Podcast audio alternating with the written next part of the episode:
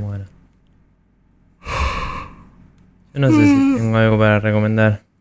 Porque no terminé de ver el video este ayer de William Shatner, que es muy raro.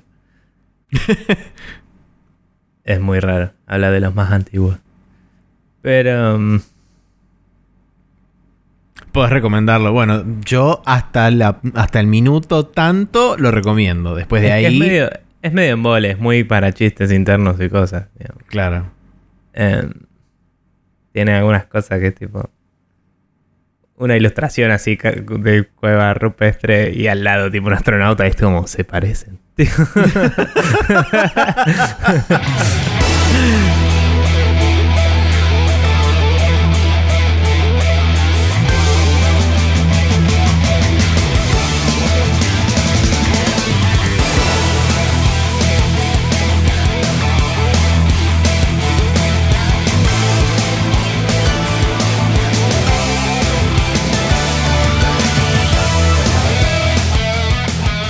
Buenas, buenas gente, ¿cómo les va? Bienvenidos una vez más a Sprecher News Podcast. Eh, en esta ocasión estamos grabando el capítulo número 291 en una, el, último capítulo temporal de esta eh, temporada de antemporalismos, ¿eh? lo que sea, a, atemporalismo, eso. Em, estaría hipotéticamente volviendo para la semana que viene o muriendo, una de dos, ya lo hemos discutido esto. Em, pero bueno, eh, mi nombre es Nicolás Viegas Palermo y estoy como siempre con el señor Maximiliano Carrión del otro lado. ¿Cómo estás, Maxi? Sí, yo en realidad no estoy acá ahora, estoy en otra parte. O quizás sí estoy acá, pero no estoy grabando un podcast. Así que para el momento que esto suceda en, las, en los oídos de la gente. Pero por ahora estoy acá y estoy bien. Y vamos a grabar un podcast. Bien. Eh, capaz que estás en otro lado y grabando un podcast. No sabes. También. Porque a veces te llaman de invitado a cosas. Pero bueno. Eh, nada, em, último capítulo temporal. Vamos a hablar sobre un artículo que nos dejó Neko hace rato en el tintero para que algún día agarremos. Eh, antes queríamos agradecerles a todos ustedes por acompañarnos en estos momentos difíciles de contenido eh, no relevante. y mm, nada, sepan que estamos volviendo pronto y seguramente como, como hacemos muy seguido, eh, tengamos uno o dos capítulos de solo noticias para ponernos al día, ¿no? sí, em, sí, idealmente seguramente sea el capítulo de la primera semana de abril ese, donde repasemos no todas, pero algunas de las noticias que nos parezcan que fueron las más importantes de este último mes, que no estuvimos haciendo noticias. Y después sí continuaremos con la regularidad correspondiente, que después se nos cae encima el episodio 300 y no tenemos ni puta idea de qué carajo hacer, pero ya esto será discutido en futuros eh, instantes que son más adelante. Yo ya tengo una idea para la portada, pero hay que ver. Eh, o sea, ni siquiera sabemos quiénes van a venir. Así que va a ser como, bueno. Claro, la portada son seis signos de pregunta. Y esa es la portada. Bien. Eh, cuestión que nada, gracias a todos ustedes por acompañarnos. Gracias en particular a Martín Blasquez que siempre nos hace el aguante con la cuenta de Guybrush Rule. Eh, él mismo se tomó unas vacaciones en el momento de esta grabación eh, y está y me dijo, che, disculpa que no voy a poder postear, qué sé yo, como si fuera una obligación. Y es como, no, man, o sea, todo bien, gracias. O sea, ni te preocupes, eh, viví tu vida y sé feliz. Eh, así que le agradezco mucho y, y se aprecia mucho que le dedique tanto a ello. Sí, em, gracias también a, toda la gente que comparte y que, que likea el programa y que lo comparte con otra gente, porque básicamente, a pesar de que nosotros no estamos activamente compartiendo ni nada de eso, siempre decimos que la vía principal de propagación son ustedes los oyentes. Sumado a que, por más que nosotros no estemos, eh, por lo menos Nico, que está en Europa, eh, por lo menos no estemos este, ahí, digamos, encima y contestando las cosas al, programa siguiente. Intentaremos, por lo menos yo intentaré hacer lo posible durante el mes de, marzo en contestar todas las dudas y todos los comentarios que dejen, si es que dejan comentarios en el podcast. Cosa de que, bueno, si a alguien le surge una duda, una pregunta o un comentario, lo que sea, sepan que, bueno, por ahí tarda un poco más en responder, pero la respuesta va a llegar eventualmente. No en forma de audio, pero sí en forma escrita en sus comentarios. Así que si quieren dejar comentarios, por ejemplo, pueden pasar por facebook.com barra News, donde ahí aparece todas las semanas los podcasts que vamos este, haciendo, además de las noticias que vamos posteando durante la semana. Eh, es nuestro correo electrónico donde nos quedó colgado de la, del último programa anterior a este hiato que tuvimos atemporal este, un mail de Martín Blasquez, creo que era, ¿sí? Sí, que lo vamos a hablar la semana que viene seguramente. Que será leído la semana que viene. Y por último tenemos arroba News, donde por Twitter también se pueden contactar con nosotros, dejando 280 caracteres y demás. Y por último la Google Forms, donde tanto en el botón de Contact Us en Facebook como en el primer post pineado en Twitter pueden acceder al link de esa Google Forms y pueden dejarnos ahí su pregunta y una vez que recopilemos una cantidad este, abultada de las mismas, o bien eh, encontremos correlación entre varias de las preguntas que nos hagan, armamos un tema o un tópico alrededor de eso y contestamos varias de ellas. Bien. Em, por cierto, un poco tarde para aclarar lo de que ibas a responder todos los comentarios en texto, porque la semana que viene estaríamos de vuelta. Pero bueno, no hay claro. Em, nada. Eh, gracias a todos ustedes y vamos a pasar a lo que nos compete, que como siempre son los jueguitos.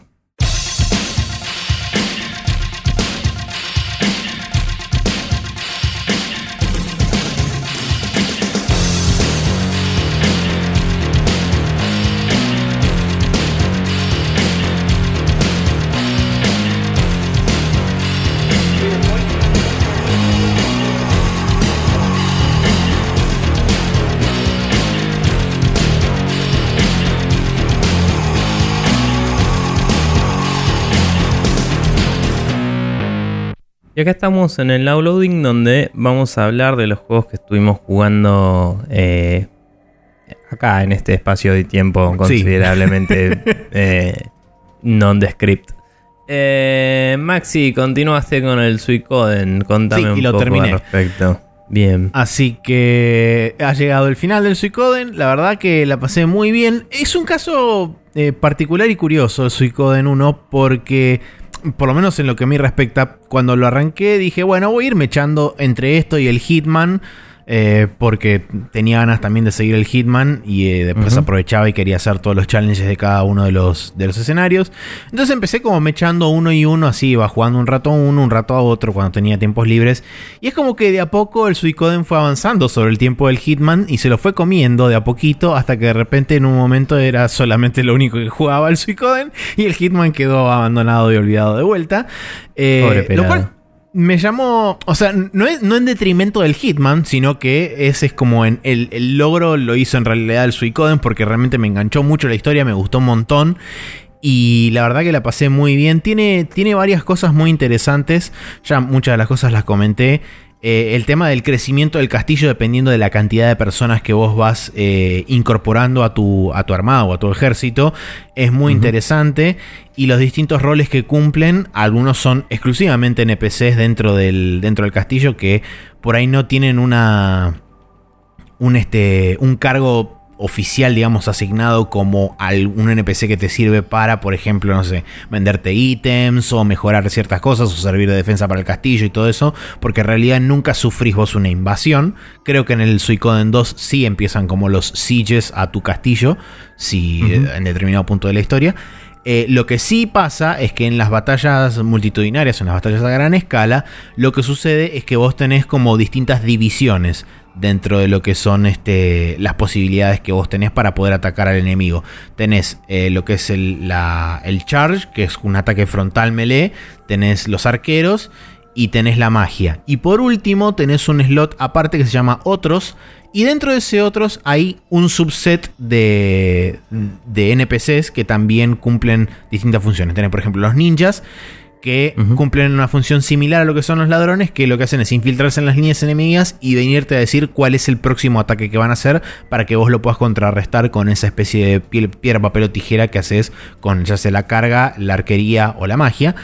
Em, la ventaja que tienen los ninjas sobre los ladrones es que los ninjas sí o sí te dicen cuál es el próximo ataque que van a cometer, mientras que los ladrones tienen una chance de error. Entonces te pueden venir y decir, mira, la verdad que no pude, no pude, no pude saber cuál es el ataque que van a hacer próximo. En cambio, los ninjas siempre te dicen cuál es el próximo ataque.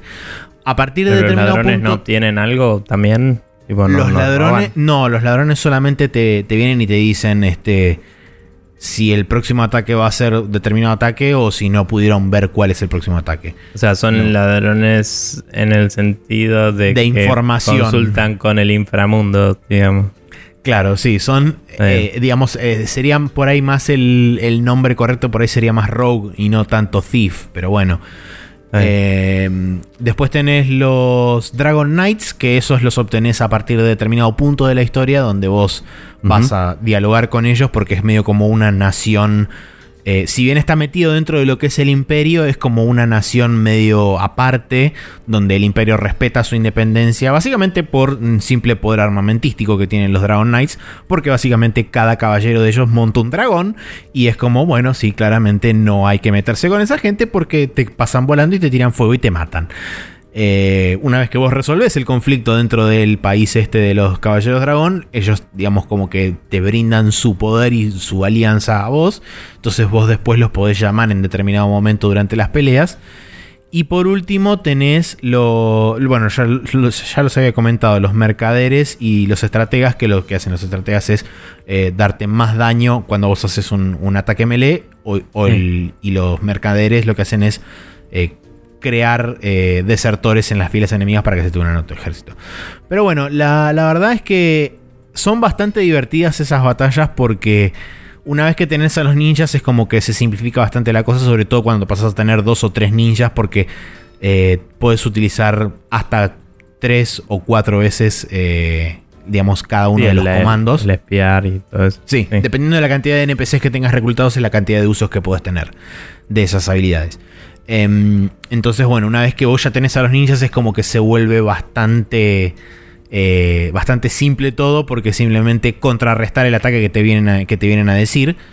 Pero eh, han habido situaciones donde, por ejemplo, se puso un poquito más peluda la cosa porque básicamente me olvidé de mandar a los ninjas y entonces dije, ah, vamos a atacar. y me tiraron así con de todo y de repente me limpiaron medio ejército y fue como, bueno, eh, creo que hay que hacer las cosas como son. Eh, y después, por último, no hay, mucho, no hay mucho más para comentar, salvo el hecho de que la verdad lo que es el final de la historia y demás me sorprendió. Porque es como que te la pintan de una forma y como que van, van digamos, haciendo como un creyendo hacia eso. Y cuando llegas al clímax, de repente te dicen, no, al final de repente la cosa era, se sacan la máscara así y de repente era como todo al revés y es como, oh por Dios, me engañaron vilmente. tío. Claro. Exacto. Una, una onda así. Eh, así que nada, la verdad que me súper me super encantó y, y, tengo ganas de arrancar el segundo, así que seguramente eso es lo que haré durante mis vacaciones y las vacaciones del podcast, por lo menos mientras salen los atemporales.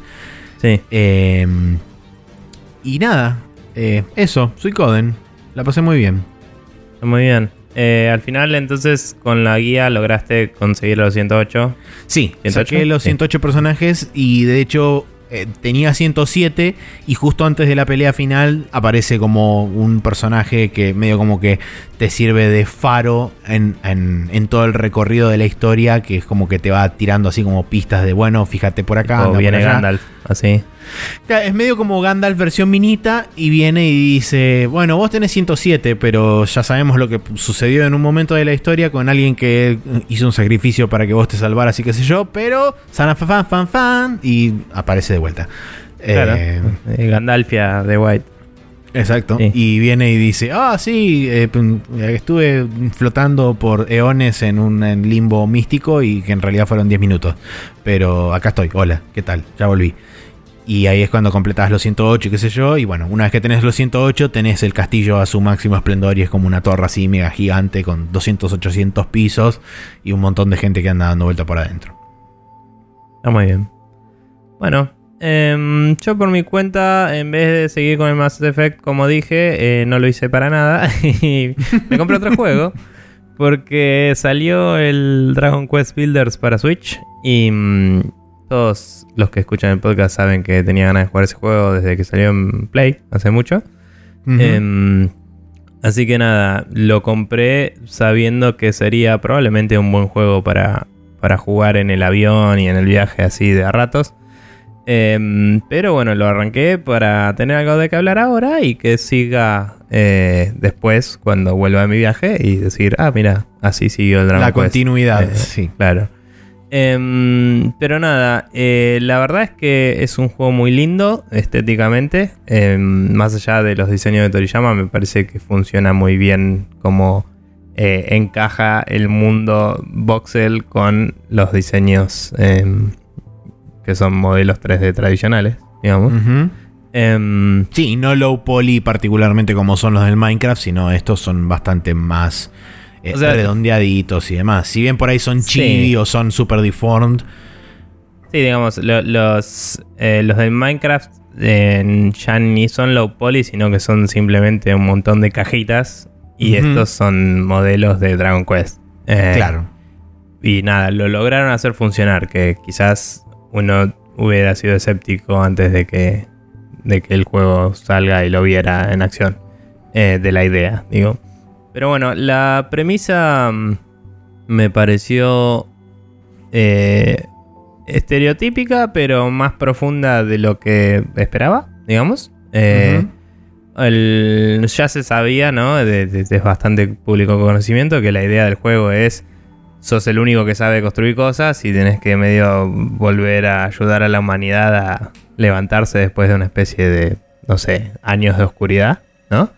Sí. Eh, pero el juego empieza con una intro medio loca que eh, está el Dragon Lord, que creo que es el malo del Dragon Quest 1. Esto puede ser, puede ser cualquier sanata porque no lo jugué el 1 todavía. Sí, es así. Pero, Porque yo escuché la historia de cómo Dragon Quest está relacionado con el Dragon Quest original. Eh, el, Builders con el original, sí. Eso.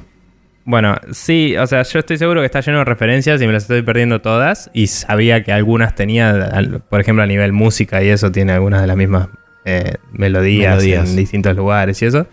Pero bueno, em, nada, cuestión que el Dragon Lord te habla a vos como en primera persona y te dice algo así como que el mundo se va a... Mm, la verdad no me acuerdo exactamente el diálogo, pero era como el mundo se va a sumergir en la oscuridad, eh, podés eh, unirte a mí o podés eh, medio como quedarte en el molde y nos vimos en Disney.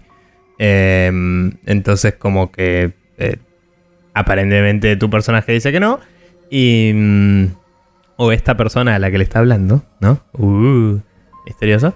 Y, y, el Dragon Lord como que se decepciona y dice, bueno, ya vas a, ya vas a recapacitar. Y de golpe como que pasan cientos o miles de años, no tengo idea, y te despertás en una especie de tumba chiquita adentro de un, em, un área toda cerrada, ¿no? Eh, de, de, así, de voxels te despertás y es como que la implicancia sería que vos eras el que le estaba hablando, ¿no? Eh, y sos un chaboncito con cara de hola Dragon Quest. Eh, y entonces nada, en ese momento ya estás como aprendiendo a jugar en lo básico de golpeas cosas para romperlas. Eh, si quieres salir de este pozo vas a tener que romper cosas para formar una escalera básicamente. Y, y eso ya es un mini tutorial de navegación e interacción con el ambiente que me pareció bastante simpático. Em, al toque vas eh, siguiendo una especie de voz ominosa que parece ser eh, una diosa que no me sale el nombre ahora, pero varios personajes mencionan en el juego, que sería como aparentemente la diosa de la creación o algo así. Em, te va como guiando un poquito hasta que llegas a las ruinas de una ciudad. Eh, y en esas ruinas vos podés empezar a reconstruir esa ciudad y apenas pones una especie de banner, que es como el Banner of Hope o algo así, creo que se llamaba. Como que sale un haz de luz al cielo y eso empieza a sumonear de a poquito gente. Eh, como que la gente empieza a venir a tu pueblo porque es como volvió algo. algo pasó que la humanidad. la civilización. claro. Entonces cae una, una pibita eh, que te dice che, vos pusiste este banner acá, qué loco, qué sé yo, bla, bueno, no, estoy medio acá perdida y no sé, estaba buscando un lugar donde parar, qué sé yo, entonces le haces una habitación, básicamente. Eh, y la mina tipo, oh por Dios, puedes construir cosas. Digo, y nada. Em, está súper mindfuckeada y, y claramente te tiene ganas, pero bueno, así es la vida de los jueguitos japoneses. Y, mm, y nada, es como que te pones a, a, armar unas cosas y la mina te dice, uh, estaría bueno, no sé, eh, hacer tal cosa. Entonces te sugiere algo y tu personaje como que de golpe tiene una quest para ir a conseguir las cosas, parece algo, vas, las conseguís y cuando obtenés todas las cosas, tu personaje se acuerda de la fórmula y dice, sabes cómo hacer tal cosa. Pum, así. Ok. Eh, lo único que hasta ahora me pareció medio raro es que no hay un menú de crafteo en cualquier lado, sino que tenés que tener una mesa de trabajo. En la ciudad había una mesa de trabajo. Entonces vos podés. Perdón. Ah. Bien. vos podés, em, básicamente, usar esa mesa de trabajo para crear cualquier cosa. Em, y eh, solo puedes construir ahí, digamos. Entonces, en el Minecraft, por ejemplo, vos podés hacer cosas chicas y simples.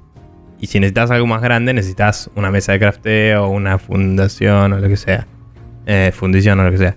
Em, entonces vos podrías en el Minecraft hacerte una mesa de trabajo y seguir, ¿me entendés? Claro. Eh, acá no puedes hacer eso. Entonces, al principio al menos, solo puedes construir en la ciudad. Eh, y tenés que como que ir, buscar cosas, volver y eso te obliga el flujo a que siempre vuelvas y ahí vienen y te hablan los NPCs y te sugieren cosas. Porque después de ayudar un rato esta mina aparece otro chabón y así. Em, Pregunta. Ah, sí. Eh, la mesa de trabajo solamente sirve para construir cosas, digamos, del estilo móviles, ¿no? No es cosas, digamos, estructuras, casas y todo ese tipo de em, cosas. Claro, construís materiales que usas para otras cosas o construís tipo algunas herramientas y eso. Claro. Em, todo lo que es herramientas y cosas de madera y creo que hasta piedra, puedes hacerlo con mesa de trabajo. Después si quieres hacer cosas con metales vas a necesitar una fundición y eso. Que es por donde voy ahora, digamos. Y en lo que es estructuras, simplemente las pones en el piso cerca de otras estructuras. ¿Cómo es el tema de la construcción? Bueno, la ciudad tiene un layout medio definido que no creo que sea random, debe ser así para todos, que se ven como ruinas de paredes y eso. Eh, pero está tan arruinada que es muy probable que no la hagas de la misma forma que en la que está sugerida que había. Digamos, es como un esqueleto base tirado de una ciudad. La única habitación que está más o menos bien definida es la primera, que solo tenés que terminarla como este es el tutorial de cómo hacerla, ¿no? Claro. Y te dice, bueno, cerrá esta pared y ponle una puerta. Y lo pones y listo. Eh, y la mina te da la puerta, me parece. Ni siquiera es la puerta la primera vez. Em, cuestión que te dice, bueno, si quieres hacer una habitación funcional necesitas una fuente de luz, porque, o sea, hay que cerrar todo, entonces no hay ventanas. Entonces tenés que ponerle o una antorcha o una fogata o algo que emita luz. Eh, una, mm, un cofre y eh, una puerta. Ah, y, que tenga una pared de dos bloques de alto cerrada y una puerta. Eso es todo lo que necesitas para una habitación vacía. Después, según qué le pones a la habitación, si esa habitación se convierte en otra cosa. Entonces, si vos le mm. pones una cama. Es un dormitorio.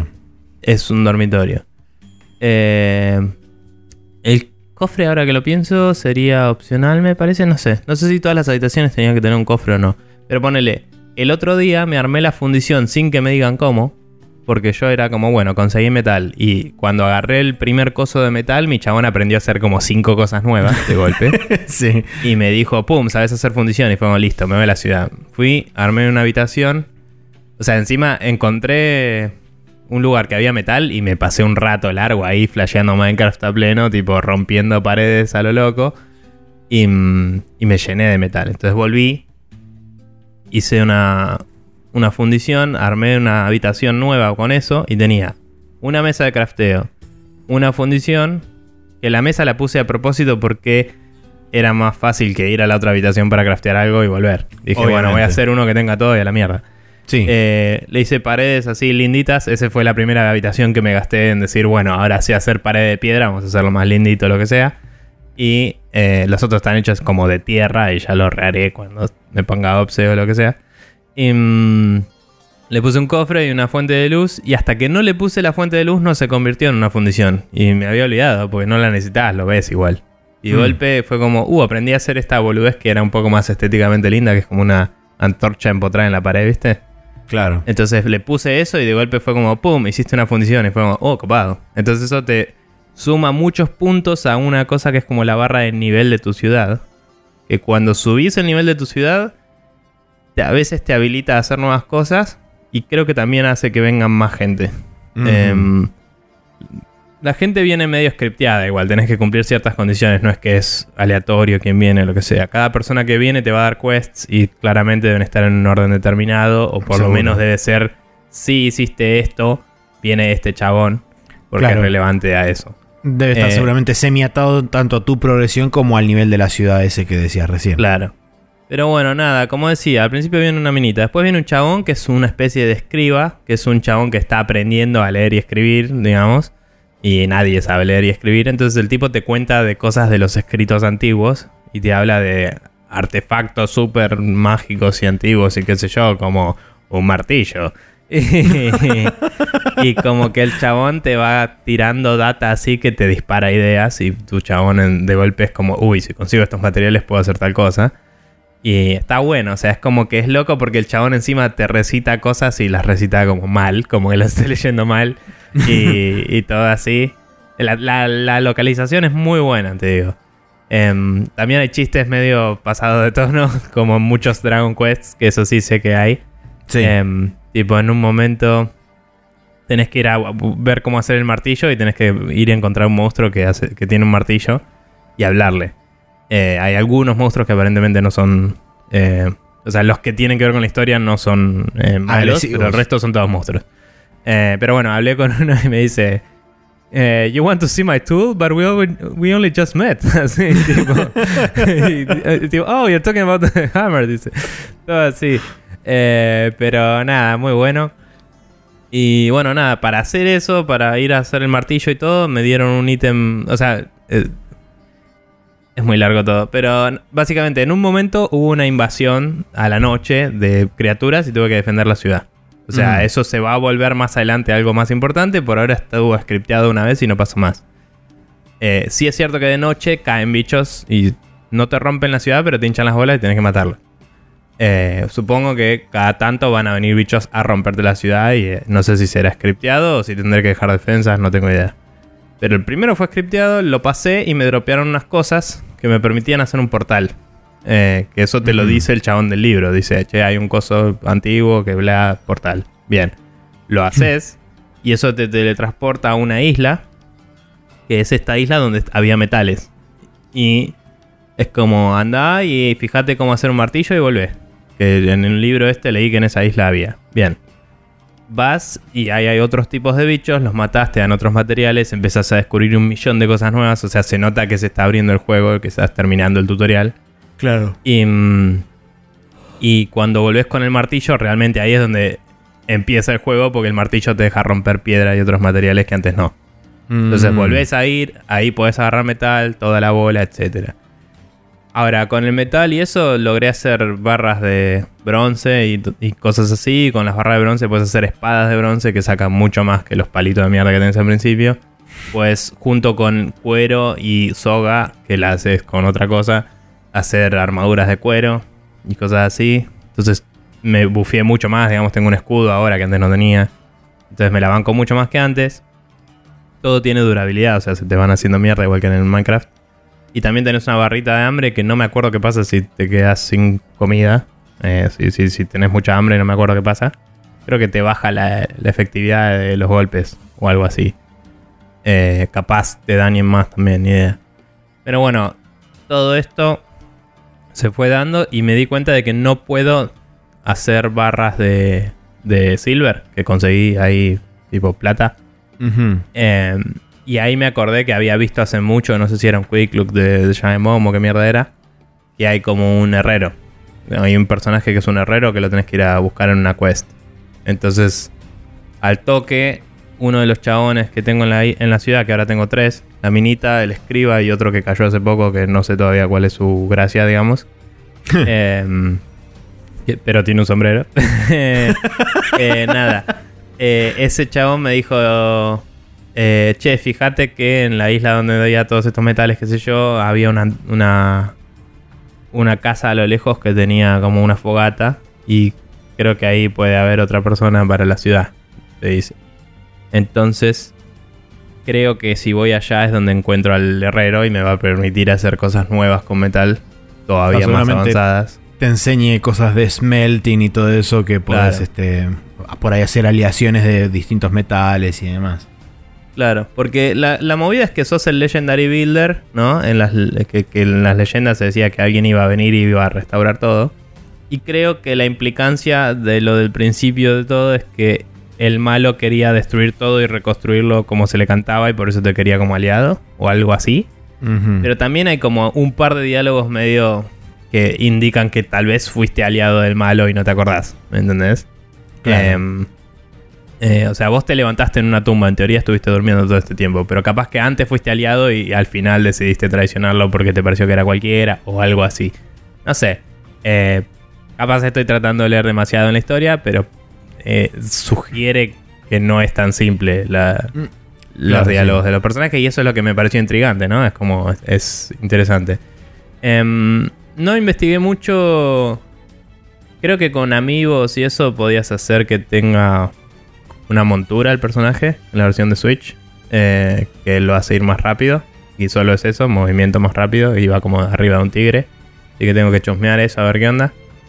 Flashear He-Man un rato. Y después de eso, nada, eh, la verdad que es muy entretenido. Es muy time waster, ¿no? O sea, es como, uh, allá a lo lejos veo un coso que parece plata. Y vas para allá y tipo lo rompes y de golpe, uh, ahí hay otro. Y seguís y de golpe te comiste media montaña. Y, y nada, eso. Por ahí es medio paja lo que decía de no puedes craftear una mesa de crafteo en cualquier lado. O sea, ahora ya sé hacer una, entonces puedo hacer una y llevarla en mi inventario. Y ponerla donde quiera, si quiero. En cuanto con a... eso. Sí. Perdón, con eso podría eh, reducir un poco el tema del inventory management. Porque cuando tengo mucho de algo, puedo craftear otra cosa y sacármelo encima. Dicho eso, en la historia hay una quest que te la marcan medio como secundaria. O sea, vos en, en, un momento tenía dos quests. Y una era craftear este cofre. Que bueno, voy a hacer el cofre a ver qué onda. Y lo hago y es básicamente una extensión infinita de tu inventario. Ok, bueno, sí, eso te iba a preguntar. Justamente a eso iba. No es infinita, es como el. ¿Viste el cofre del diablo que está en tu base? Y sí. vos vas y dejas las cosas y es como el backup. Bueno, acá cuando estás en el field y no estás en la ciudad, si está lleno y agarras más cosas, va al cofre. Ah, como Monster Hunter. Y. Mm, no, en el Monster Hunter si está lleno, está lleno. Ah, no, sí, no, no dije nada. No, pasa que me, confundí porque con el Monster Hunter cuando tenés el auto-crafting activado te crea las cosas y te, como que te resume el inventario, pero no, esto, O sea, esto en el juego. Había un juego que vos cuando juntabas algo, te lo, si tenías el, tu inventario lleno, te lo mandaba directamente a una especie de baúl o cofre. O sea, hay juegos que lo hacen. En el Torchlight podías mandar al perrito a vender. Y no sé si hacía eso en algún. No sé, en alguna upgrade o algo. Pero bueno, no me acuerdo. La cuestión que eh, cuando vos entras a la parte de Inventory Management durante el principio del juego, lo único que haces es poder sortear distintos los ítems y ver lo que tenés. Acá lo que haces es, tenés tu barra de inventario, que son tipo, no sé, creo que son 12, 13, 15 slots, ponele.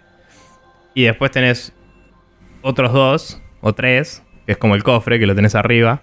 tiene tres tabs. Y tiene la tab 1, que es Items 1, Items 2 y después Equipment. Entonces vos podés tener no infinito, pero un montón de ítems eh, guardados en ese cofre. Claro. Y, y, encima los puedes acceder desde cualquier lado. O sea, yo en cualquier lado del mundo puedo swapear cosas con el cofre mágicamente. y entonces está bueno porque hasta ese momento yo tenía que tener en cada habitación un cofre con cada ítem relevante para, para craftear ahí. Tipo, si estoy en la cocina y quiero cocinar algo para el chabón, tengo que tener todas las cosas de comida ahí, agarrarlas ir al coso y, craftear. Ahora puedo poner todo en el cofre y cuando voy a cualquier eh, coso de crafteo, tipo, o sea, la cocina, el, la mesa de crafteo o el, la fundición, eh, tiene acceso a todos los ítems del cofre. Pues mi Claro. inventario es todo eso. Entonces, de golpe veía cosas que podía construir. eh, que no sabía que podía construir porque no me había avivado que tenía en otro cofre otra cosa. ¿Entendés? Mm, claro. Entonces, eh, cosas de quality of life muy zarpadas comparadas con, con el Minecraft, que se destraban un poco más tarde por una cuestión de historia, y es como admisible porque es un Minecraft con historia, pero también es como, hey, podrías haberme dado antes, qué sé yo. Em, o podrías haberme explicado más que esto hacía el cofre para que yo lo hubiera buscado antes, capaz. Sí, o Eh. capaz que no haberlo puesto como una cosa medio secundaria, como decías vos, sino por ahí ponerlo como parte principal de la historia, porque dado que es una herramienta que te es súper útil Ojo. a vos. Capaz que es principal porque en realidad yo tenía dos quests y no sé si una era main y la otra no. Capaz que si Ah, no ok. cumplís las dos no sale la siguiente. No, no sé cómo funciona porque es la primera vez que tenía dos quests a la vez, digamos. Pero, mm, pero bueno, nada. Algo que también está bueno es que cada vez que cumpliste una quest, aunque ni te acuerdes que la cumpliste, cuando vuelves a la ciudad viene el chabón y te habla. Tipo, vos estás en cualquier lado y el chabón viene corriendo hacia vos así. tipo, onda, caminando rápido. Y tiene el iconito de cumpliste una quest para que le hables. Y no te habla, o sea, te deja a vos. Entonces tampoco es invasivo y molesto. Claro. Pero onda, te metes en una habitación y el chabón salta a la pared y se pone al lado tuyo, no le importa una mierda. Porque no hay techos y la implicancia es que, tipo, bueno, la- el cuarto está hecho, no importa que no haya techo. O lo puedes hacer el techo, eh, es algo totalmente posible hacerlo, pero no hace falta, digamos. Ah, Em, y, y nada, esas boludeces que eh, me parecen muy simpáticas del juego, que es como, como decía, cosas de quality of life, como le dicen, que son como para que sea un poco más fácil, Sí. pero también es como que le, digamos- le añade personalidad y, y como que va con la temática y, la, y el tono del juego. Claro, sí, tomándose un poco de licencia de lo que respecta estrictamente a lo que es la narrativa y el, la misma lógica interna del universo, es como que se toman pequeñas licencias para hacer que el gameplay y el flujo del juego sea más eh, ameno y, y no tan, este, no se sienta Sí. por ahí tan restrictivo o tan, este, tan así chocante a la hora de, de hacer ciertas cosas. Me parece fantástico eso, porque bueno, eh, ayudan a que el- el- la experiencia como un todo sea más placentera en líneas generales. Sí. Em, nada, la verdad es que es muy fácil desvariar e irse a cualquier lado, pero como la progresión está muy gateada, por lo menos al principio, por la historia, eh, cada tanto es como, bueno, es hora de seguir la historia. No, no es fácil evitarla completamente. Claro. Entonces es- está bueno porque medio que jugás a tu ritmo. Cuando ya hiciste mucho de nada, decís, bueno, si quiero hacer algo nuevo, voy a tener que seguir. Entonces, no te obliga a seguir, pero tampoco es como que no te motiva. Em, pero sí debo decir que al principio parecía muy limitado y te va liberando medio a cuentagotas mientras es la parte del tutorial y eso puede ser un toque paja. Em, y me gustan las implicancias que hay, aunque como decía, por ahí me estoy perdiendo referencias a los viejos y eso. Me gusta que hay- había un par de carteles dando vueltas por el mundo que había dejado un caballero que seguramente será un personaje del 1 o algo así. Em, que iba dejando como vestigios de la humanidad, ¿no? Como diciendo, eh, acá está la historia de lo que pasó, bla, bla, bla, y como que puedes ir encontrando eh, pistas sobre qué carajo pasó. Claro. Em, y después tenés ítems que seguramente también son referencias a las cosas. Tipo, hay una. Si matás em, arpías y juntas cinco. Cinco plumas de arpía, puedes hacer una eh, Harpy Wing. Creo que era cinco, no sé. Pero juntás varias y haces una Harpy Wing. Y la Harpy Wing te sirve para ir volando a tu ciudad desde donde estés, como un fast travel. Nice. Em, entonces, esas boludeces están buenas. Y, mm, y también como que cuando crafteas algo casi nunca se craftea uno a uno. Muchas veces es tipo uno te da tres. Entonces, también es como que no hay que grindear mucho los ítems. Eh, claro. Ponele el, el lingot de, de metal. Eh, bueno, por ahí ese sí, el crafteo es un poco inverso porque estás haciendo un lingote. Pero Sí, una barra con varios tipos de. sí, pero después por ahí con... ah, ponele, hacer un- puedes agarrar eh, arcilla, que la sacás en algunas capas de la tierra, ¿no? Conseguís arcilla. Y con eso puedes hacer ladrillos. eh, y con uno de arcilla, o ponele con tres de arcilla, haces cinco ladrillos, por decir algo. Entonces ya tenés más. Y después Claro. con esos ladrillos también, si querés, puedes hacer un coso que es, eh, es medio raro cómo funciona, pero es como un, un skin para el piso, entre comillas. Y con uno de esos haces cinco skins de piso. Y Mm. lo pones en el piso y es como que el piso se vuelve de arcilla. Digo, de, de ladrillo. Y es medio raro porque si después golpeas el piso es como que es un ladrillo. porque en vez de esquinearlo, lo convierte. Entonces, ah, ok. medio como que puedes exploitearlo un toque y sacar más ladrillos. Pero. pero nada, sistemas locos interactuando, ¿no? Pero nada, está bueno, está divertido. eh, es como que te dan ganas de que tu ciudad esté toda lindita, pero no tenés las herramientas todavía. Eh, y cuando de golpe tenés alguna boludez nueva, decís, ah, voy a redecorar esta habitación porque. eh, Porque me pinto. nada, aguante distraerse con boludeces. Pero nada, creo que eso lo califica muy bien para ser un, un juego de avión. Así que confío en que me va a servir para el viaje. Y, y seguiré jugándolo. Perfecto. Bien. Em, quizás más adelante, si te interesa, te lo puedo prestar porque lo tengo en cartuchito. Creo que es un juego que puede resultarte al menos simpático un rato eh, para boludear. Pero bueno. Em, creo que es hora de pasar a la main quest.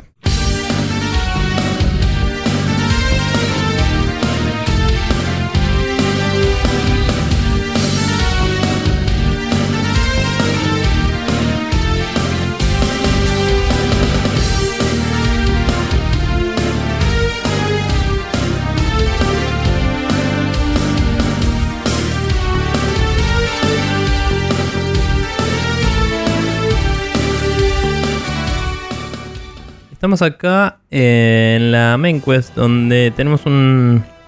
No un artículo, sino más bien una carta abierta quizás. De mm, Sí. una empresa llamada Librer, Libretro. Eso. Libre Libretro, retro, sí. claramente.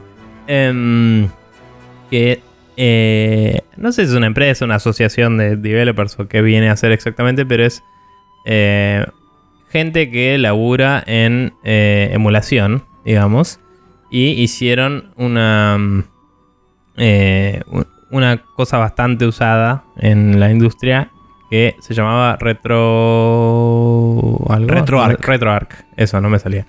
Em, mental blanking. Bueno, eh, Eh, una simple cosa. Nos mandó esta nota. Sí, una simple eh, cosa para, cosa. para aclarar este, antes de seguir. LibRetro es una API bastante simple que a- eh, permite la creación de juegos y emuladores. O sea, es una, es una especie de, de herramienta puesta eh, en conjunto con un montón de gente que labura con open source. Y, y se- No, LibRetro. no, no, no, LibRetro. Por lo menos eso es lo que dice la, el, el- el about de la página. Eh, ok, bueno. Pensé que Retro Arc era el producto y LibRetro era el coso. Pero Aparentemente es también, revés. por ahí tiene más de uno. Sí. Sí. Em, pero bueno. Sí. eh, cuestión que en esta carta abierta los tipos cuentan como em, hubo mucho uso ilegítimo de su código para venta de productos de emulación, eh, lo cual básicamente hace que todos esos productos estén eh, infringiendo leyes internacionales, básicamente y, em, y de copyright y de varios tipos, eh, de licenciamiento, etc. Y mm, genuinamente es un poco preocupante porque eh, la comunidad que aporta LibRetro con RetroArch y todos sus emuladores em, lo hace de manera colaborativa bajo Ad honorem. una sí ad honorem em, bajo una licencia de open source que es no comercial en varios casos, no todos, eh, porque como decía Maxi, eh, ellos hacen una librería que permite que mucha gente haga emuladores y los integre eh, dentro de una sola cosa. Eh, RetroArch sería como una implementación de eso. ¿no? Exactamente. Em, que, que es la de ellos. Eh, cuestión que algunos de los emuladores que están incluidos en RetroArch y que mucha gente incluye en sus sistemas, eh, no son vendibles, no tienen una licencia comercial, aunque quieras. O sea, no le podés decir, che, licenciamelo para vender porque son no comerciales. Exactamente. Otros tienen licencias de podés comerciar, con, podés venderlo, pero tenés que poner mi nombre adentro. Em, que decía que era una licencia GPL, que ahora no me acuerdo qué significa. Eh, Global Public Licensing creo que es. Public Licensing, sí. Em, pero bueno, que, en esa si lo pones a la venta está todo bien, pero tenés que decir, esto salió de tal chabón, podés ver el código acá. Eh, Exactamente. sí, copyright respectivos son de ellos. Em, entonces, teniendo estos distintos tipos de licencia en distintos productos, los chabones se cruzaron con muchos casos en los cuales eh, gente estuvo vendiendo consolitas de estas eh, post Raspberry Pi y post NES Mini, en algunos casos, de emulación retro. Eh, las más conocidas quizás la Retron 5, que es bastante conocida acá, inclusive de nombre, para la gente que está en, la movida. Y la Retro Freak, que es más popular, inclusive diría en Argentina al menos. Eh, creo que hay bastantes vendedores que te venden Retro Freak eh, por ahí. la, o sea, la Retro 5 es un poco más. Eh, primero es muy nueva, creo que salió el año pasado. Y es un poco más elaborada y cheta, si querés, me parece. Ok. Eh, y la Retro Freak es como más. Eh, que por ahí la encontrás en algún lugar que te vende Family Struchos y esas cosas.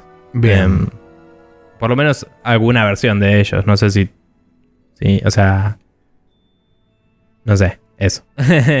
bueno, igual acá dice que el Retro 5 es anterior, de hecho, pero bueno, idea.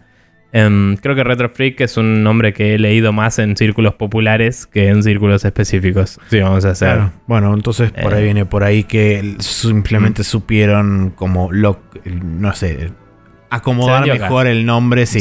Pero bueno, la cuestión es que esto lo que tiene de importante es que eh, hay varias compañías que están obteniendo de alguna forma, porque encima no es que ni siquiera están recurriendo a esta gente de Libre Retro para pedirle las licencias y demás, a pesar de que ellos en muchos casos se las negarían de plano por el simple hecho de que no son comerciales. No se sino que mm. estas licencias, la, gente esta de Hyperkin, la de Cyber Gadget, que son tanto los de Retron 5 como los de Retro Freak, están obteniendo estos, este código de forma que nadie sabe a ciencia cierta cómo es. Aparentemente hay una compañía que está basada en Hong Kong, pero que nadie conoce ni el nombre ni, ni, quién trabaja ahí dentro ni nada, se encarga de licenciar o, de tercerizar eh, la implementación tanto de LibRetro como de RetroArch en estos tipos de, de, de máquinas que permiten emulación pero no, y por supuesto obviamente no le dan crédito ni a la persona que lo hizo, ni a, ni a LibreRetro, ni a, ni a nadie.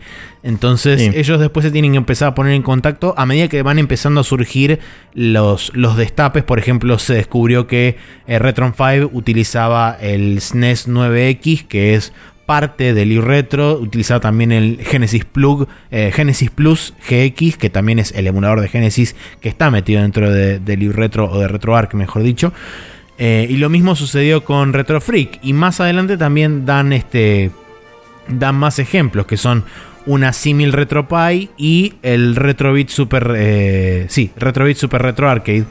Que este caso en particular es todavía más terrible porque cuando después te cuentan el, el, caso de este pibe Bayou, que es básicamente una persona que dedicó prácticamente todos sus fondos y su vida a archivar y a recopilar los datos de todos los juegos, en este caso de Super Nintendo, del catálogo norteamericano que hayan salido, con especificidades tan este, específicas. Sí, minuciosas como el tipo de chip que tenían, si tenían algún chip extra especial adentro. Eh, y, demás data, que toda esa data está publicada y, está públicamente accesible a través de su sitio.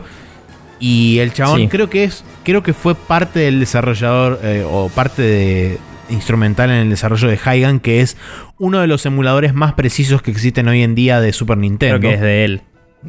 Por ah, directamente es de él, ok, bien. Sí.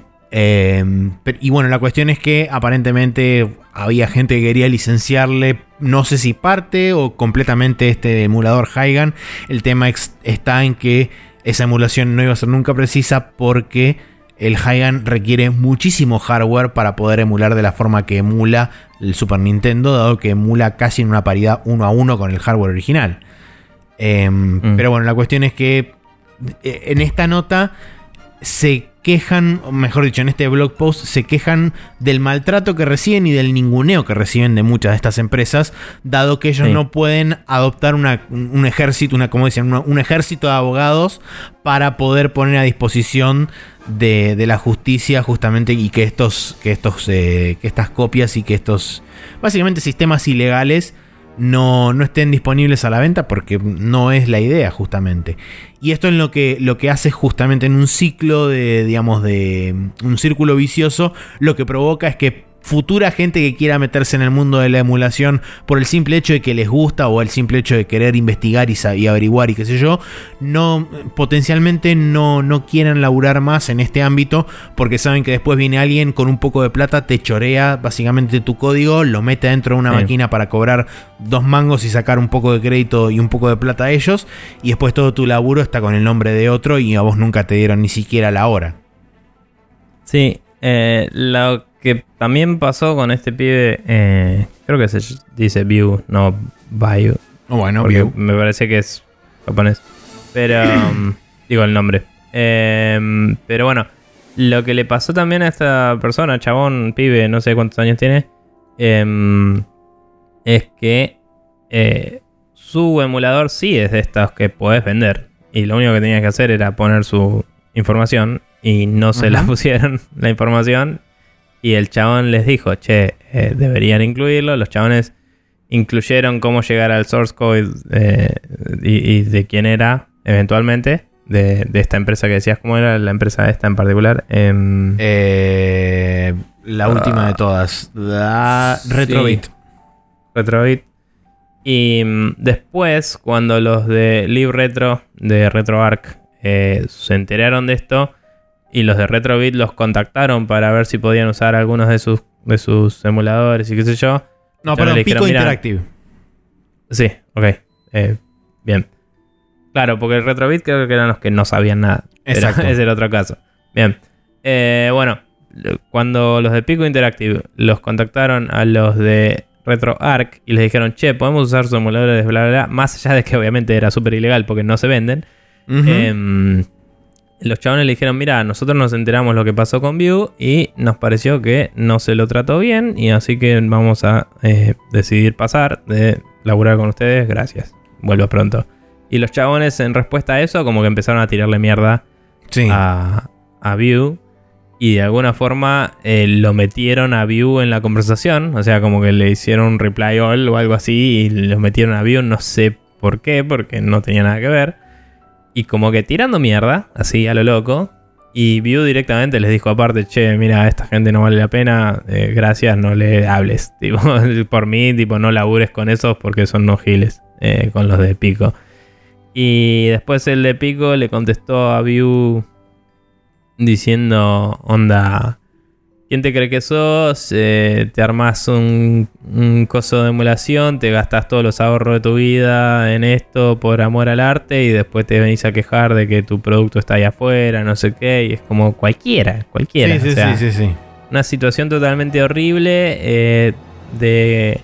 O sea, fuiste la empresa que eh, violó la licencia de la forma, entre comillas, más leve, porque usaste una licencia que sí te permitía uso comercial y rectificaste el hecho. Pero igual te gastás en tratar para el orto a la gente, es como, ¿qué ganás? Nada. O sea, podías decir, mira, fue un malentendido, perdón, y, ser una buena persona, o podías ser un forro, hijo de puta, porque aparentemente encima este chabón de pico, no sé qué, es un solo chabón también. Sí. Y es un boludo. Eh, que, no, no, tiene nadie atrás ayudándolo con los negocios o la diplomacia, evidentemente. Y, nada, cualquier cosa, la verdad. Em, así que nada, la verdad es que la nota quizás no, no tiene tanto para... la, nota. Es, una, como decía, es una carta abierta más bien. y no es tanto algo para abrir discusión como para eh, llamar la atención. Em, yo sé que acá es muy fácil decir es caro jugar jueguitos, eh, por ahí mm, me pirateo algo y listo. Pero una cosa es piratear que eh, técnicamente estás bajando algo y que no te da para comprar y nada, es como no estarías haciéndole mucho daño en teoría a la gente porque no lo ibas a comprar. Y otra cosa es comprarte una consola de estas que le estás dando plata a gente nefasta y después bajar las cosas. Entonces hay que informarse bien a dónde se compran cosas. Sí, eso por un lado. Eh, por otro lado, me parece interesante que haya llamado la atención principalmente y particularmente a los miembros de la prensa, porque mm. básicamente son la gente que en muchos casos, no conociendo el trasfondo, publica y, digamos, este, y, digamos, eh, publicita este tipo de cosas o este tipo de consolas. Entonces me parece interesante que ellos le llamen la atención a esta gente y no vayan directamente a buscar al usuario final, sino que busquen al, digamos, entre comillas, intermediario. Y por otro lado, creo que una de las preguntas o una de las preocupaciones que me surgen con esto es justamente lo que dice cerca del final esta nota, que si dejan que si dejan que esto siga creciendo y siga avanzando, lo que va a crear es un efecto negativo en la gente que es preservacionista y en la gente que intenta crear herramientas para que todo este tipo de, de programas y de, de, software se conserve a través del tiempo. Porque básicamente la emulación, como dice acá, la emulación se considera un área gris o un área del todo no legal cuando lo hacen personas particulares y lo utilizan para sus propios medios. Pero en el primer instante donde alguien lo toma para, para apropiárselo y crear una, una, solución entre comillas rápida para ganar dos, dos, mangos más, a partir de ese momento es como que deja de haber problemas con la emulación mágicamente. Entonces es como interesante ese planteo que hace. Me parece súper injusto de la, de la manera que se lo está tratando a toda esta gente. Y sí, yo creo que potencialmente esto puede disparar un, un efecto este, negativo a la hora de decir, bueno, yo no me voy a poner a esa emulación porque después viene cualquier boludo, me saca mi me saca el código y se lo apropia y no me da ni siquiera el crédito poniéndolo en una máquina que después la cobra y cantidad de plata y se queda con todo el con todo el crédito de todo lo que hizo.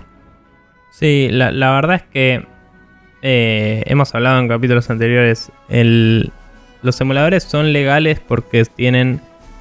Eh, cuando tienen eh, un laburo de ingeniería inversa y están hechos de cero, digamos, y no se están robando propiedad de la compañía original.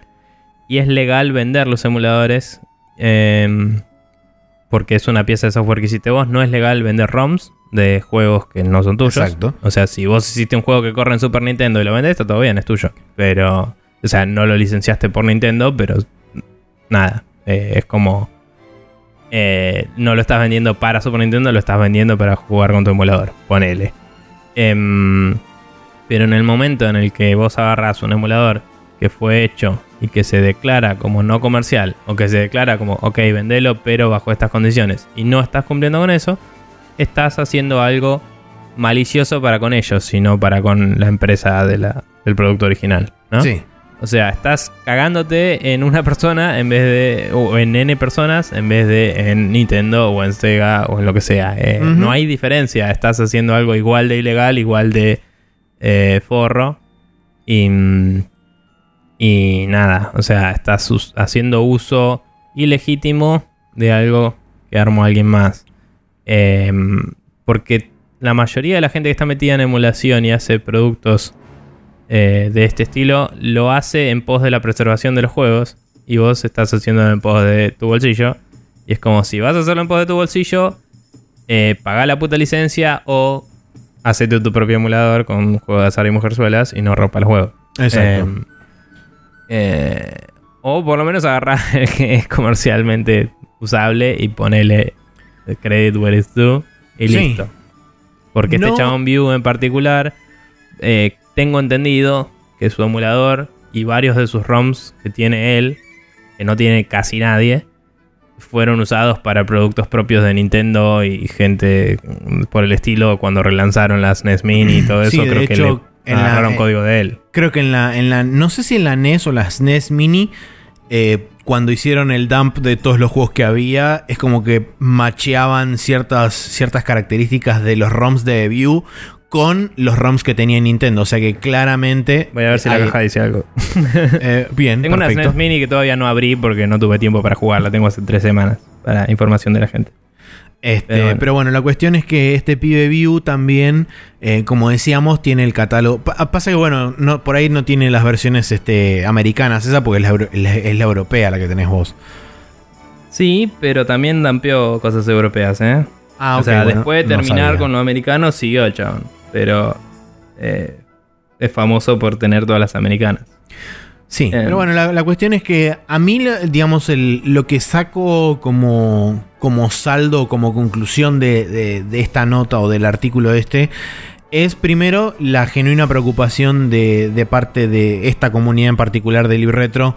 Eh, como me da la impresión también de la comunidad de emulación en general, porque si bien estos por ahí engloban ciertos tipos de emuladores, quiero creer que todas las personas que están haciendo emuladores por igual sienten un poco la desazón a la hora de ver este tipo de productos, porque si bien por ahí hoy no es tan viable la existencia, por ejemplo, de un emulador de Saturno o de cualquier, este, cualquier consola de disco óptico, Seguramente en algún futuro eso se vuelva viable dado que la tecnología sigue avanzando. Y en esos casos esa va a ser la gente que va a empezar a putear y va a empezar a sufrir porque de hecho nadie va a tardar menos de dos segundos en transformar eso en plata rápida.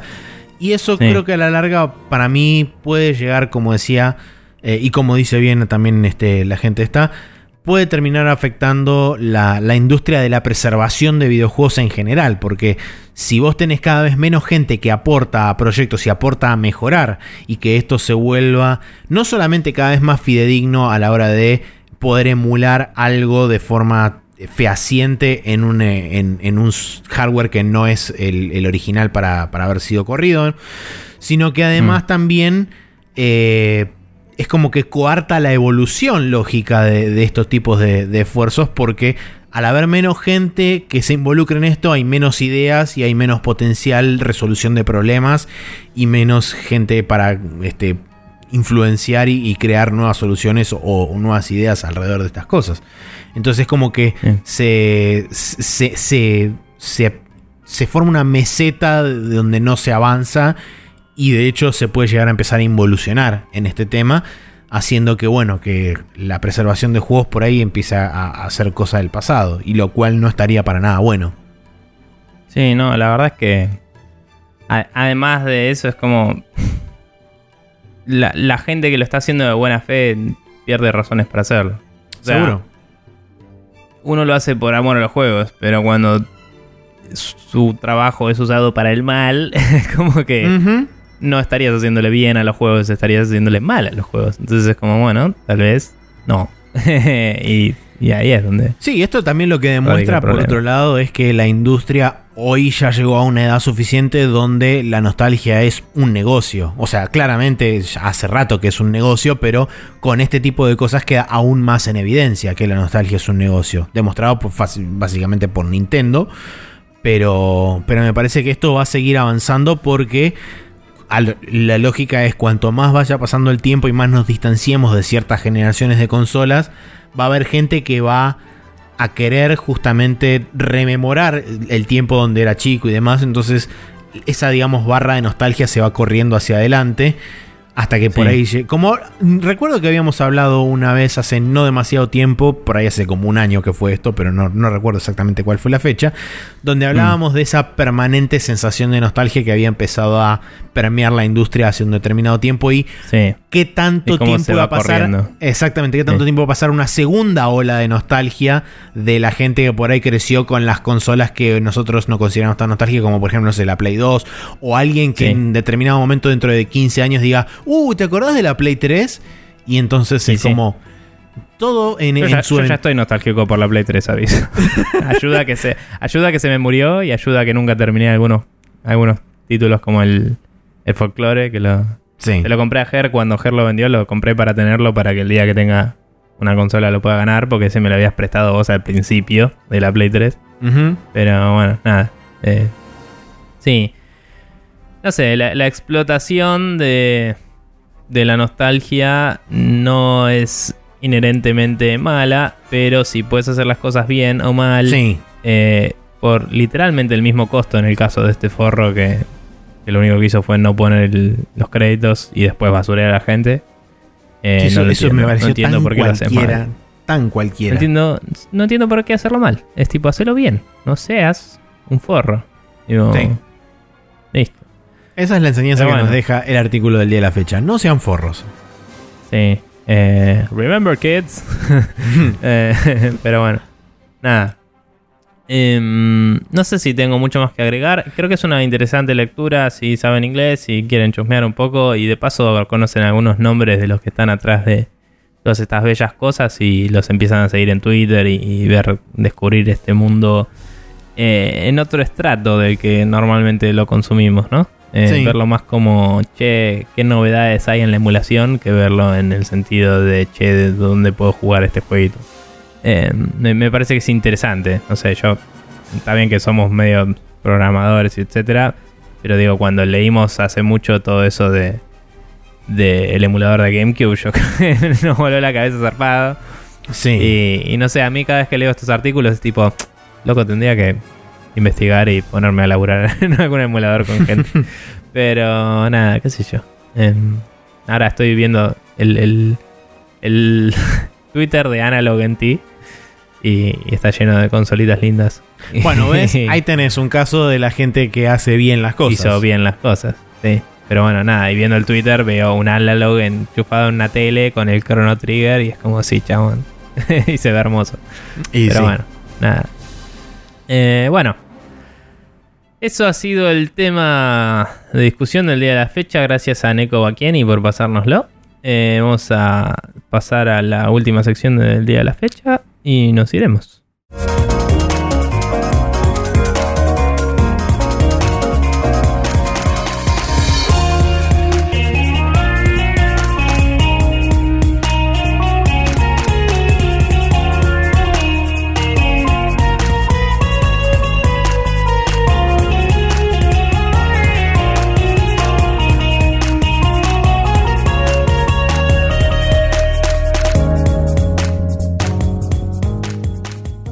Y estamos acá de vuelta en Special Mood donde eh, Maxi tiene algo que recomendar y yo voy a secundarlo 100% porque lo iba a recomendar la semana pasada y me olvidé. Así que, ¿por qué no dejar que hagas lo propio? Bueno, la recomendación es el nuevo podcast de Giant Bomb que se llama All Systems Goku, donde Jeff, eh, Jeff Gersman y Dan Reichert se juntan una vez por semana a hablar sobre cinco episodios que vieron, arrancaron por tres y después lo extendieron a cinco, de Dragon Ball Kai, que es la versión eh, abridged, si querés, de, de Dragon Ball Z, dado Reeditada. que le sacaron, sí, reeditada, dado que le sacaron todo el relleno. Mm. Lamentablemente con eso sacaron el mejor capítulo de la historia del anime, eh, que es el de Goku aprendiendo a manejar, por si no lo sabían. Eh, pero bueno, es una pérdida me parece justa y digna, dado que lo que hicieron fue básicamente reducir las peleas y reducir un montón de relleno que había en el medio de Dragon Ball Z original. Y lo ajustaron un poquitito más a lo que son los timings y la, la historia del manga. Porque justamente la pelea de Freezer, donde Freezer le dice a Goku, faltan 5 minutos para que se destruya este planeta, duró 6 meses. Y no está bueno que dure 6 meses, 5 minutos. Pero bueno, la cuestión es que ellos dos no habían visto nada salvo juegos de Dragon Ball y su poco conocimiento del universo de Dragon Ball y Dragon Ball Z en particular vino a través de los juegos pura y exclusivamente. Y sumado a eso, ellos no conocen o no vieron Dragon Ball, entonces están viendo Dragon Ball Kai, Dragon Ball Z Kai a secas y asumiendo un montón de cosas y de data que, que va pasando a través del anime donde por ahí ellos hacen, este, toman, digamos, bandos o, crean conceptos en su cabeza que no, es- no son por ahí del todo ciertos, o que por ahí se explicaron en su momento en Dragon Ball, pero acá eh, como que se dan por asumidos, entonces ellos no tienen mucha idea de cómo se tratan. Y realmente es muy interesante escucharlos hablar porque viene, digamos, de dos personas. En el caso particularmente de Dan, de una persona que no ve, no, vio casi nada de anime, salvo creo que una o dos películas en toda su vida, tipo Akira y otra, y otra cosa más, creo que vio, no, no vio nada más. Eh, y Jeff por ahí sí vio un poco más de anime, pero no tanto tampoco. Entonces son dos personas que primero se están exponiendo a un, a un género de anime que no vieron nunca en su vida, que es el shonen. Más allá de haber jugado, como dije, los juegos de pelea de Dragon Ball y demás. Eh, y entonces es muy interesante las reacciones que tienen porque en su, en su cabeza el concepto de Dragon Ball y de anime era como muy particular y es como que al haber visto otras partes de, Dragon Ball, eh, más que nada lo que es el principio de Dragon Ball Z donde te muestran eh, lo que era más parecido a Dragon Ball, que había bastante más de aventura, mucho más de estrategia en las peleas y qué sé yo, hasta que después, bueno, se terminó yendo a la mierda y era rayos que cruzan y demás. Pero es, muy interesante escucharlos decir que, por ejemplo, muchas de las partes no tienen nada que ver con lo que ellos asociaban con anime y particularmente con Dragon Ball, como por ejemplo eh, el hecho de que Gohan se pierde en el bosque y después lo captura Raditz y demás y todo eso y es como en mi vida pensé que Dragon Ball se iba a tratar de un nene perdido en el bosque, entonces como es interesante. Eh, y la verdad que es súper recomendable. De hecho, para la gente que, bueno, conoce Dragon Ball y qué sé yo, seguramente le va a resultar frustrante porque tiran muchos, mucha fruta al aire. Pero es, es interesante también ver la perspectiva de justamente dos personas que no están acostumbradas a ver anime, conocen como detalles por ahí muy, muy puntuales de cosas como por ejemplo saben que Vegeta no muere en la pelea contra Goku, a pesar de que ahora quedaron medio como en ese cliffhanger donde Krillin está a punto de clavar la espada. Entonces dicen, no, Vegeta no se puede morir porque aparece en los juegos y tiene el pelo, tiene el pelo amarillo. Entonces como tiene que pasar algo para que eso no ocurra y aparecer más adelante. Entonces es como que van sacando conjeturas en base a su básico conocimiento que, le, brinda otro, otros medios. Muchas veces eh, malas conjeturas y es muy gracioso. Malas conjeturas, sí. Pero eh, no, dejan de ser graciosos y no deja de ser interesante porque te muestra también cómo labura la cabeza de una persona que no está embebido dentro de por ahí lo que es la cultura del anime, entre comillas grandes. Eh, y te da, creo que a mí por lo menos me da una perspectiva interesante y graciosa de lo que pasa por la cabeza de una persona que no está acostumbrada a ver anime y se pone a ver algo porque básicamente un juego de pelea le llamó lo suficientemente la atención como para ir a ver de dónde carajo sale todo esto.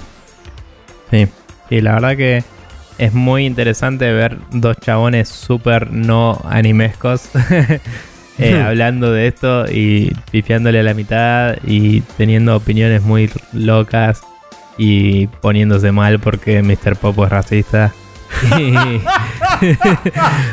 que eso ya es algo super yankee, ¿no? A nosotros nos chupan huevo, pero. Pero es como, sí, hay, hay personas negras y hay personas que dibujan a los negros así porque son japoneses y no ven un negro en su vida casi.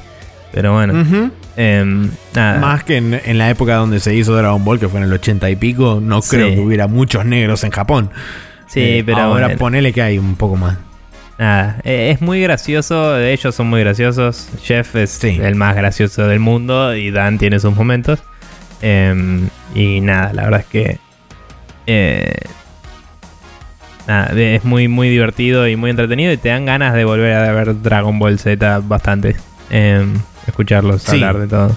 Em, quizás, quizás lo empiece a hacer, pasa que me da un toque de paja eh, seguir el ritmo de ellos, porque a mí me gusta ver las series todas seguidas, y benchear al loco, entonces es como que es medio paja.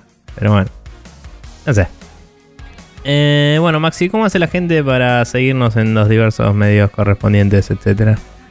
Para poder seguirnos y poder quedar suscriptos a este podcast pueden pasar por iTunes donde escribiendo Spreadshot News todo junto les aparecerá nuestro listado de episodios donde le podrán dar también al botonito de suscribir y todos los martes automáticamente a las 0.30 horas estará disponible en su dispositivo manzanátil de preferencia.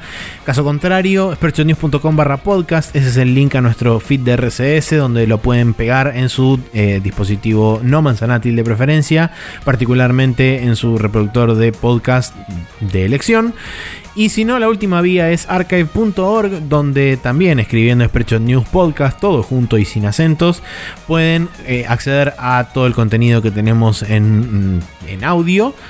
Y la ventaja que tienen en Archive es que pueden buscar por eh, terminología en particular, dado que si ustedes quieren escuchar algo que dijimos en algún momento sobre algo en particular, ya sea un juego, una noticia o lo que sea, lo pueden buscar ahí porque está todo tagueado de forma más o menos coherente, entonces pueden quizás encontrarlo con mayor facilidad. En lo que respecta a la videomagia, en youtube.com barra TV habrá algo o no habrá nada, no lo sabemos. Es así como funciona esta temporalidad durante el mes de marzo. Sí. Y por último tenemos la regla de Guybrush, donde de nuevo gracias a Martín Blasquez por estar ahí firme al pie del cañón, en arroba Rule, donde si ustedes pasan por ahí recibirán recomendaciones de juegos que estén por debajo de la línea de los 20 pesos exclusivamente en PC, porque así lo decía la regla del valioso pirata. Bien, Sabiendo todo esto, gente, eh, gracias por habernos hecho el aguante, gracias por suscribirse, gracias por seguirnos y nos veremos nuevamente la semana que viene o no, depende de si me morí o no, em, en otro episodio de Spreadshot News Podcast. Así es, episodio 292 eh, con eh, la nueva adquisición de Nicolás y Maxi 2.0, como ya hemos dicho antes de que explotara el universo de Spreadshot News 1.0 que ya sucedió hace un mes, y ahora el mes que viene viene el nacimiento de Spreadshot News 2.0, que no cambian absolutamente nada salvo que somos dos personas con un mes más de vida. Sí, Igual for the record de este capítulo en particular que estamos grabando en este momento sería el número 300 pero de los que subimos ah. a la... O sea, tenemos 299 capítulos y este, eh, porque tenemos los spoilers casi todo eso. Así que, nada. Just, so you know. Felicidades.